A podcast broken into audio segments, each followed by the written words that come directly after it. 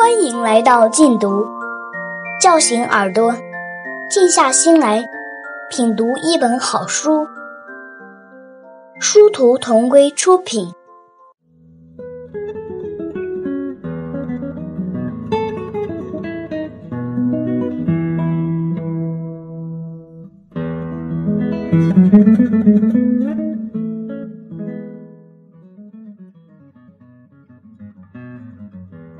蓝色的海豚岛，美国斯奥台尔著，傅定邦译，一部情节跌宕的女孩版《鲁滨逊漂流记》。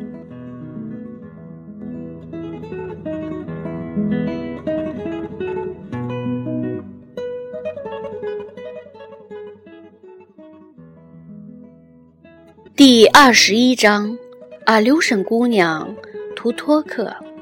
那天晚上离开山洞时，我没有带朗图，我把洞口堵起来，以免他跟着。要是阿留申人带了狗来的话，他肯定会闻出他们来。我悄悄地穿过灌木丛，来到高地。我还没有爬到那块很高的岩石顶上，就能看到阿留申人的火光。他们把营房扎在方山上，也就是他们过去用过的那眼泉附近，离我的山洞不到半里个远。我站在那里，久久望着火光，拿不定主意是否要搬到岛上的另一头去。也许可以搬到野狗居住过的那个山洞去。我并不担心那些男人会发现我，因为他们整天都在海滩上。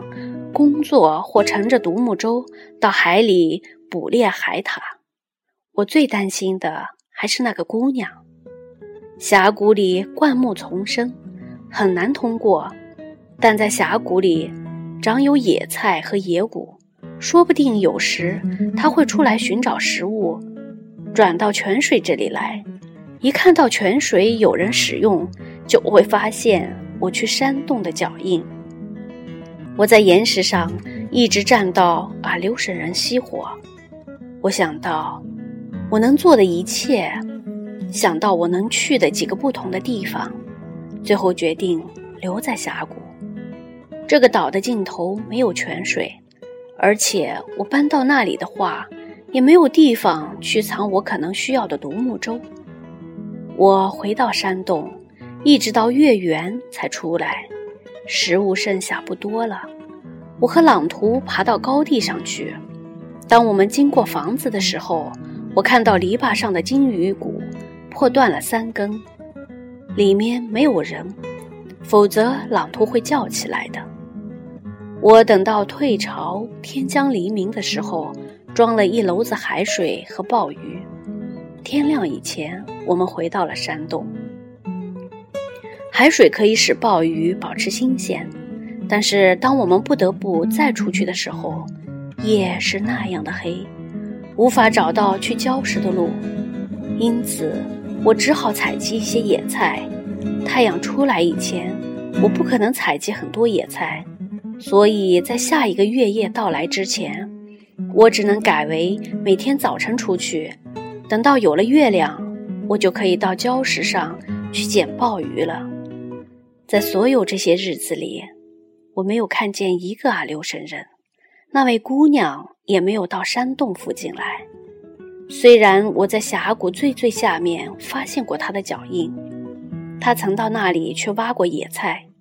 阿留申人没有带狗来，这真是幸运，因为如果带来的话，他们很可能就会发现朗图的足迹，跟踪我们到山洞来。对我和朗图来说，这些日子很难熬。起初，他在山洞里走来走去，站在洞口闻闻石缝。除非我和他在一起，否则我绝不让他单独出去。我怕他到阿留申人的营房去，再也不回来了。过了一些日子，他习惯了这种生活，整天躺着，看我做各种事情。山洞里很黑，即使太阳升得很高也很黑。于是我燃起我储存的小鱼，借他们的光，我开始做一件鸬鹚裙，天天都做。我从高礁石那里拿回来的十张鸬鹚皮已经晒干，可以缝了。所有这些皮子全是雄鸬鹚的，它们的羽毛比雌鸬鹚的羽毛厚，也更富有光泽。丝兰花纤维的裙子做起来要简单的多。我打算把这一件做得更好一些，所以我裁剪这些皮子很仔细，缝起来也格外小心。我先做裙子底下的一部分，把皮子一块块头尾相连。在一起，总共用了三张皮。裙子的其余部分，则把另外几块皮子的边缝在一起。做好的裙子上半部分羽毛倒向一个方向，下半部分羽毛则倒向另一个方向。这是一条美丽的裙子。我在第二次月夜过后的那天做完了裙子，我把全部小鱼都烧紧了。由于在阿留申人没离开前，我不能去捕小鱼，于是把裙子拿到外面来做。从第一次在峡谷里发现脚印之后，我又发现了两次，不过都没有靠近山洞。我开始感到安全了，因为冬天的暴风雨很快就要到了，阿留申人就要离开，不到下一次月圆，他们就要走了。我从来没有在阳光下看过这条裙子。鸬鹚的羽毛是黑色的，却闪出金灿灿的颜色，根根羽毛都在闪闪发光，好像着了火似的。它比我原来想象的还要美丽的多。我缝得更快了，差不多快完了。可是我不时停下来，放在腰上比量比量。朗图，我说，高兴的。有些眼花缭乱。要是你不是一条公狗，我也会给你做一条裙子，和这条一样漂亮。趴在洞口外面的朗图抬起头来，对我打了个哈欠，又继续睡了。我站在阳光下，拿裙子往腰上比量，朗图腾的一下站起来。我听到脚步声。声音是从泉水那个方向传来的，我连忙回过头去，只见一位姑娘正从灌木丛中往下看我。我的标枪立在洞口旁边，很容易拿到。这位姑娘离我不超过十步远，她只要稍微移动，我就能拿起标枪投出去。为什么我没有把标枪投出去？我不知道。他不是那些在珊瑚湾海滩上杀死我亲人的阿留申人当中的一个吗？他不知说了些什么。朗图离开山洞口，慢慢的朝他走去。他脖子上的毛竖了起来。那时，他已走到他站的地方，让他抚摸他。这位姑娘望了望我，做了个手势。我懂得这是在说，朗图是他的。不，我大声叫道，同时摇摇头。我拿起了标枪，我蓦地转过身去，我以为他蓦地转过身去，我以为他想穿入灌木丛逃走，不料他又做了一个手势，意思是说，朗图现在是属于我的了。我不相信他。我把标枪举过肩膀，准备投出去。To talk，他指指自己说：“我没有说我的名字。”我呼唤朗图，他回来了。这位姑娘看看他，又看看我，笑了笑。她比我年纪大，但没有我高。她有一张宽脸，一对乌黑的小眼睛。当她微笑时，我看得出他的牙齿由于咀嚼海豹金条磨损得很厉害，不过很洁白。我手里还拿着鸬鹚裙，姑娘指指裙子，说了几句话，有一个词“温子卡”，听起来像我们的话“美丽”的意思。我为我的裙子感到非常骄傲，这一点我从前没有想到过。标枪还在我手里，不过我举起了裙子，让阳光能够照到整条裙子。这位姑娘从峡角上跳下来，走到我面前，摸摸裙子。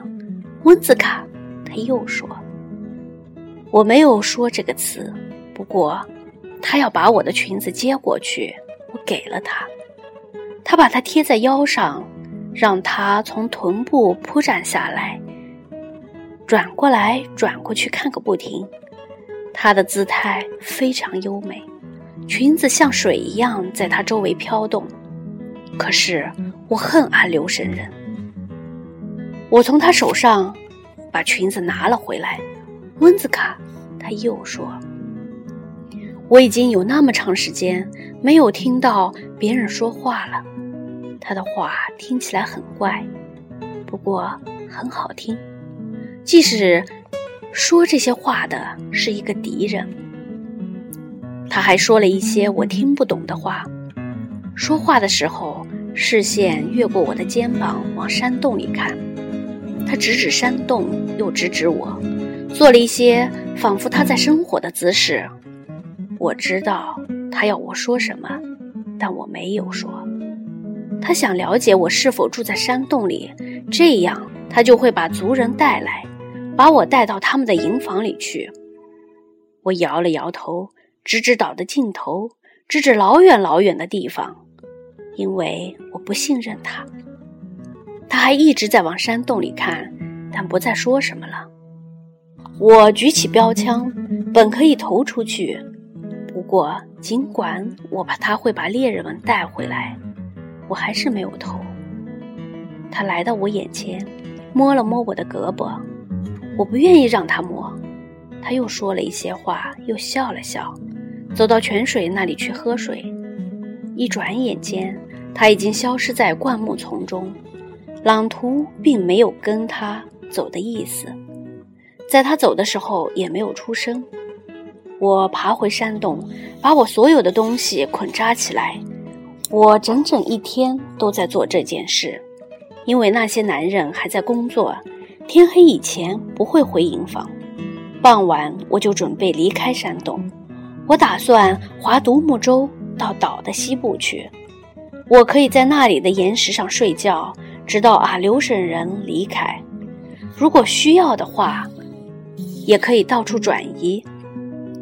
我把五个篮子拿到峡谷上面，藏在靠近我房子的地方。天越来越黑，我不得不回到山洞去取剩下的两个篮子。我小心翼翼地爬过灌木丛。在洞口正上方停下来，听了听动静。朗图在我身边，他也在听。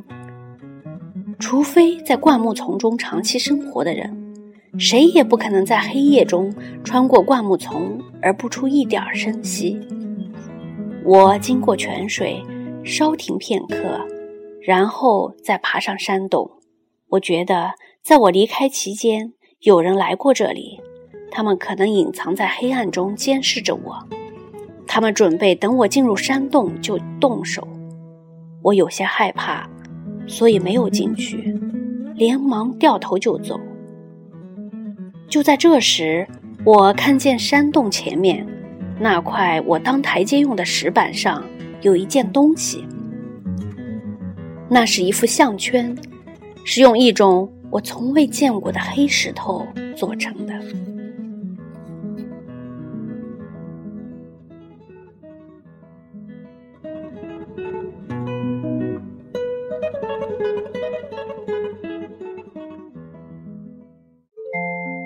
感谢收听，下期节目见。